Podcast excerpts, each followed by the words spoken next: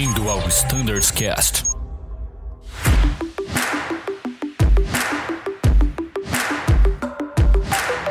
Fala pessoal que acompanha o Standardscast, sejam mais uma vez muito bem-vindos agora para a continuação do nosso episódio sobre o RNPAR do 320. Continua aqui comigo Pedro Raposo, chefe, tá por aí? Tô por aqui, tô na escuta de vocês. Show de bola. E a Bárbara também continua aqui com a gente, né, chefe? Tá por aí? Tô por aqui, tô por aqui. Vamos lá, vamos continuar.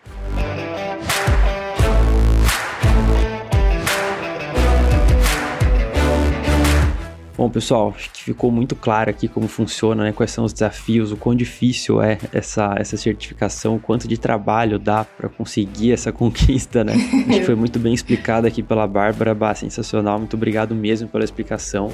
Acho que ficou, ficou muito claro. Agora, eu acho que seria legal, beleza. Agora eu vou voltar desde o começo, vou voltar à fita aqui, onde eu comecei a falar com o Raposo a questão de onde começou. Vamos supor que eu estou agora no 320 hoje, dia 3 do 8, que é o dia da nossa gravação. Eu estou chegando no Santos Dumont, eu puxo meu ATIS e eu vejo que está operando o procedimento que nós estamos certificados, está operando a RNPAR 01 para a pista 02. Eu acho que seria legal a gente passar agora um overview para os pilotos, né, não só do processo de certificação, mas para o dia a dia, a parte prática, o que, que ele tem que se atentar para realizar esse procedimento com segurança né, durante toda a operação, que é o nosso primeiro valor. Então, tô lá fazendo um voo, por exemplo, Campinas, Santos Dumont. Puxei o ATIS, tá lá RNPAR. O teto tá de, não sei, 350 pés. E eu vou ter que fazer esse procedimento. Qual que é o primeiro passo para o piloto, pessoal? Brunão, bom, é algo muito parecido com um CAT 2, por exemplo. Eu gosto muito de, de fazer essa comparação. A gente tem uma uhum. additional do, do nosso QRH, o que facilita muito e é o que a gente recomenda que seja utilizado para essa operação. Por quê? O additional não vai ser lido na sua totalidade mas é muito importante que ele seja conferido. Ele traz itens muito relevantes, como o questionamento sobre o treinamento da tripulação, sobre os itens que estão embarcados na aeronave em questão, né? Se a gente não teve nenhuma falha ao longo do voo que vai comprometer a minha capacidade RNPAR, é, enfim. E em caso de dúvidas, ele acaba trazendo alguns itens do manual que podem ser consultados para clarificar melhor essas informações. Então é algo bem relevante. A partir do momento que você sabe que está operando a RNPAR e está disposto a, a fazer esse tipo de procedimento, é você consultar o QRH e o QRH vai acabar te fazendo consultar outros itens para você ter o ok de uma aproximação RNPR. Uhum, que legal, chefe. Então vamos supor que, beleza, primeiro passo, peguei o ATIS, é a RNPR que eu vou ter que fazer. Primeira coisa, eu sou qualificado, meu colega é qualificado, vamos abrir o QRH. Abrir o QRH vai ter o passo a passo ali. Eu não preciso memorizar nenhuma falha. Vamos supor que em voo eu tive uma falha de um componente X. Eu não preciso me preocupar, saber de memória quais são essas falhas. Tudo vai estar descrito no QRH, é isso? Na verdade, no, por ser uma certificação né, nova para Azul, a gente tem uhum. lá no QRH o seu highlight sobre o, as falhas, mas isso já foi tratado no treinamento, né? Afinal de contas, a tripulação já é treinada e habilitada para fazer o RNPAR. Então, hoje na Frota 20, dia 3 de agosto, se eu tiver qualquer falha, não inicio o RNPAR o procedimento RNPAR no Santos Dumont, ou se porventura durante o procedimento tenha qualquer falha, eu vou iniciar minha remetida, vou iniciar minha aproximação perdida e vou decidir um novo curso de ação, dependendo da falha que eu tive. Ah, legal, porque eu, eu tô falando da experiência do Embraer, que o Embraer qualquer Isso. falha simples, a gente tem aquela questão da falha simples, da falha dupla, então Isso. pro 20 hoje qualquer falha que você tiver é no-go. Arremete se já tiver no procedimento ou, ou nem inicia, é isso, basicamente. É, a gente até brinca, né, Raposas? Ou se eu perdi uma PEC, tem alguma coisa a ver com a RNPAE? Não tem, mas eu não vou iniciar. E se eu tiver já no procedimento, eu vou iniciar a aproximação perdida e vou avaliar a situação. Justamente porque é um, é um procedimento novo, né? E com os mínimos muito, muito baixo, né? Então, até que esse procedimento seja consolidado, sedimentado, essa uhum. a escolha da Azul essa postura, né, de avaliar o que está acontecendo. Então, vamos arrumar a casa primeiro, vamos analisar, vou pegar o QRH, vou checar lá quais são os equipamentos requeridos, posso prosseguir, fazer uma nova aproximação, não. Então, é essa postura. O QRH, né, o Raposo, como ele pontuou muito bem, ele é um highlight para a operação, assim como no CAT 2, que você tem que que checar antes de iniciar o procedimento, né? Muito bom. E agora uma dúvida que surgiu aqui, pessoal. Eu tô no solo em Campinas, por exemplo, tô, tô assumindo um voo e eu peguei o TLB da aeronave e vi que tem um item despachado mel. Os itens que afetariam o procedimento RNPAR, por exemplo, 01, eles estão descritos na MEL que esse item, por exemplo, é, seria no-go para fazer o, o procedimento, né? Bom, você pontuou bem. Então a gente está em solo, a gente está com a porta aberta, a gente está realizando o embarque, porém eu tenho lá um item que está em ACR e eu quero consultar minha MEL. Sim, na MEL, lá na introdução da MEL do 320, a gente tem um item chamado How to Use e ele traz uma tabela de PBN, de todos os PBN autorizados para o 320, inclusive o RNPAR. E aí um detalhe importante, para o RNPAR, ele te traz as restrições tanto do genérico quanto do ponto 1, que é o específico, então eu consigo ter essa diferenciação. O porquê que a gente tem do genérico? Justamente é, como a Bárbara comentou, a gente já estava trabalhando e a gente continua trabalhando num processo de certificação genérico para demais localidades aqui no Brasil, em que a gente sabe que o NPR uhum. é o futuro, né, do, do PBN, Exato. de uma aproximação PBN. Então, sim, lá no começo da MEL a gente consegue consultar a tabela. E por que, que a gente tem também uma tabela no QRH? Justamente para eu não ter que consultar a MEL depois, em voo, em cruzeiro, por exemplo, visto que eu já fui despachado. Uhum. É, então é muito importante, muito legal o aviador. Ele identificou que tem um item, vamos supor, com GPS, por exemplo, tá despachado na MEL. Ele vai para o Santos Dumont e tá previsto ele ter que fazer o procedimento RNPR. Ele vai ter que ir lá no, no How to Use, vai ter que achar ali a parte da RNPR, ver quais são os itens requeridos e ver se ele pode, né, depois no voo, ele vai poder fazer esse procedimento ou não.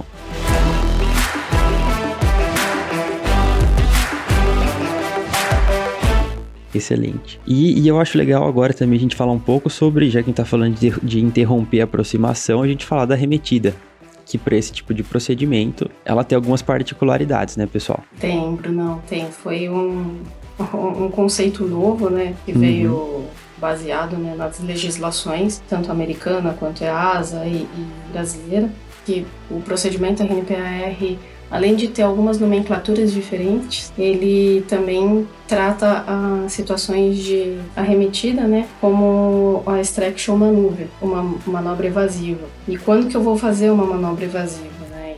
E isso é tratado hoje no treinamento e para demonstrar para o piloto o que, que é isso, né?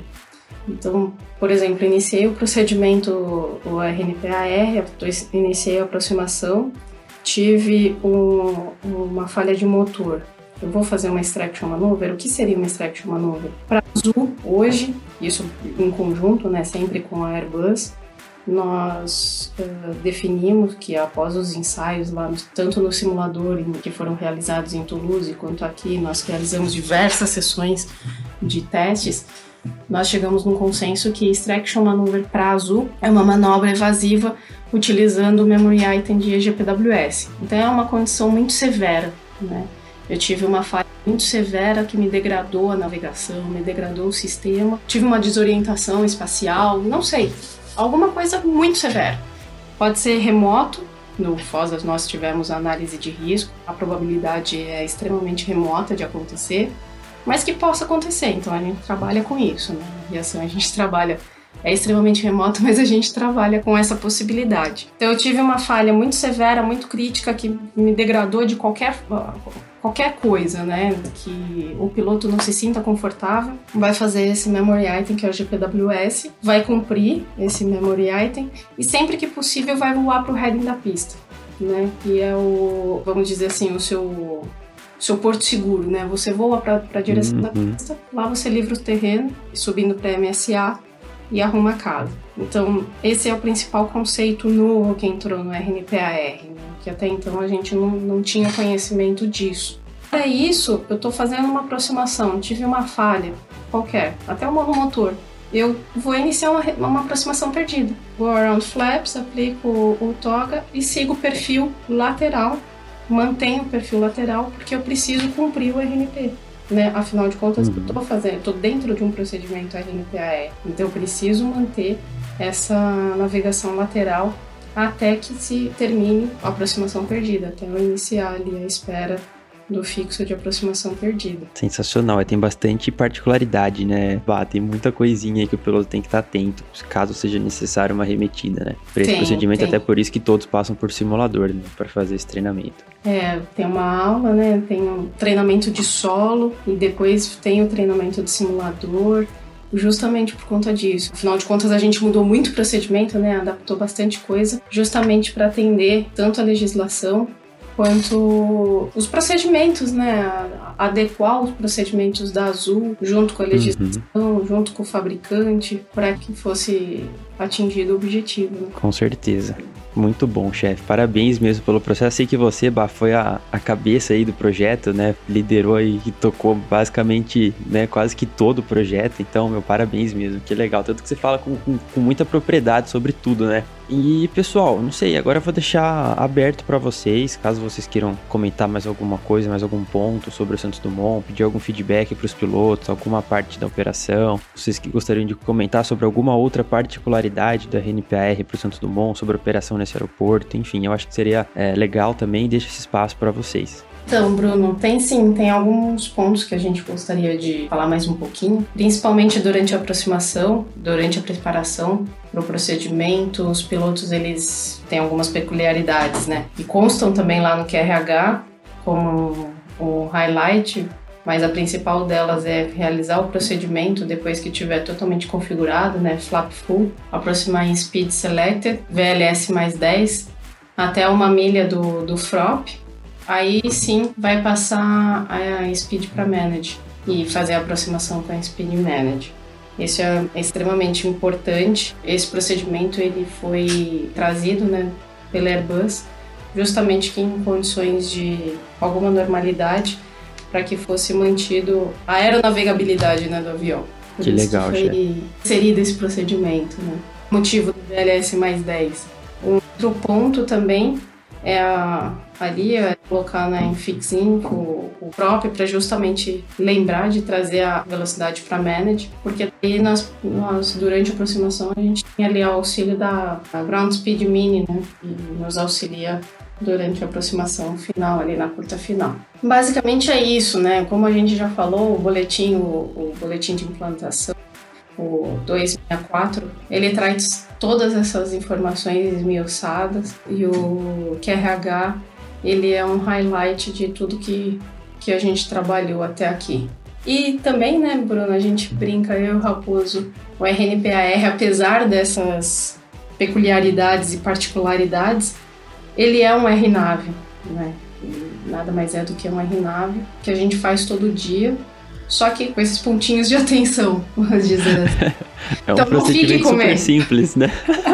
super simples, é bem tranquilo. Super simples, é um procedimento é bem, bem tranquilo. tranquilo. De boa, ele te larga alinhadinho com a pista, faz a curva direitinho. É impressionante como o avião voa sozinho.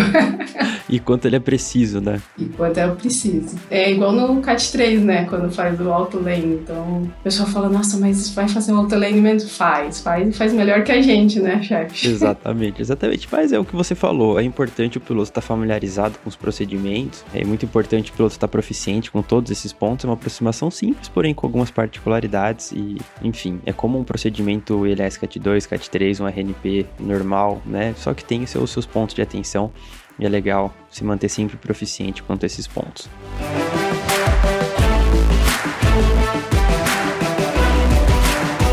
E, Raposo, alguma coisa mais que você gostaria de acrescentar? Brunão, é, acho que a única coisa que eu queria acrescentar é um muito obrigado mais uma vez pelo convite por estar aqui participando. Não tenho nem o que comentar. Acho que a Bárbara elucidou super bem os pontos de atenção, todos os highlights aí que a gente julga pertinente para um RNPAR. Além de, de ter resumidamente explicado todo o processo que durou mais que um ano aí. É uma caminhada longa que a gente vem trabalhando e trouxe mais esse troféu para Azul para a gente voltar cada vez mais forte dessa pandemia e nessa retomada. Mais uma vez, meu muito obrigado para você e para todos que nos ouvem e um grande abraço. A gente que agradece, Raposo. Você está sempre muito mais que convidado para participar aqui do Standards Cast. Tem muita coisa pra gente gravar ainda. Eu sei que vai ter em breve um episódio do PTO 25, então daqui a pouco você volta. é sempre um prazer tê-lo aqui com a gente, Chad. Obrigado, obrigado. E Bárbara também, mais uma vez, parabéns por toda a execução do processo, a brilhante né, execução que você teve, essa maestria em conduzir esse processo. Muito obrigado pela participação, pelos esclarecimentos e também é sempre um prazer ter você aqui. Você está sempre muito mais do que convidado e fique sempre à vontade para utilizar desse canal aqui para transmitir sempre informações de altíssima qualidade para os pilotos do 320. Eu que agradeço, Bruno. É muito legal sempre participar. E é uma comunicação, né, como a gente diz, muito fácil para ser transmitido para o grupo de voo, né? Então, conte com a gente, conte comigo para sempre que o, o convite seja feito, a gente vai participar para elucidar cada vez mais. Agradeço mais uma vez. Espero ter elucidado um pouquinho o que foi esse processo, para mostrar que foi um processo desafiador, mas que, como o Raposo falou, foi uma conquista que nós trabalhamos bastante para trazer para a Azul e que ela seja fique cada vez mais forte nessa retomada que com certeza ela só tem a brilhar e esse processo vai ajudar cada vez mais nessa caminhada. Excelente, Bah. Muito obrigado mais uma vez. E pessoal, acho que vocês já sabem, né? Ficou com alguma dúvida? Quer saber um pouco mais sobre a RNPR do 320? Alguma coisa não ficou clara? Gostaria que a gente comentasse um pouco mais. Não só sobre a RNPR, mas qualquer assunto relacionado aos nossos manuais, aos nossos procedimentos. Pessoal, esse canal é de todos vocês. Fiquem sempre à vontade para nos enviar um e-mail ou um WhatsApp, enfim. O nosso e-mail é standardscast.voiazul.com.br. Mais uma vez, muitíssimo obrigado pela audiência de todos. Um grande abraço e tchau!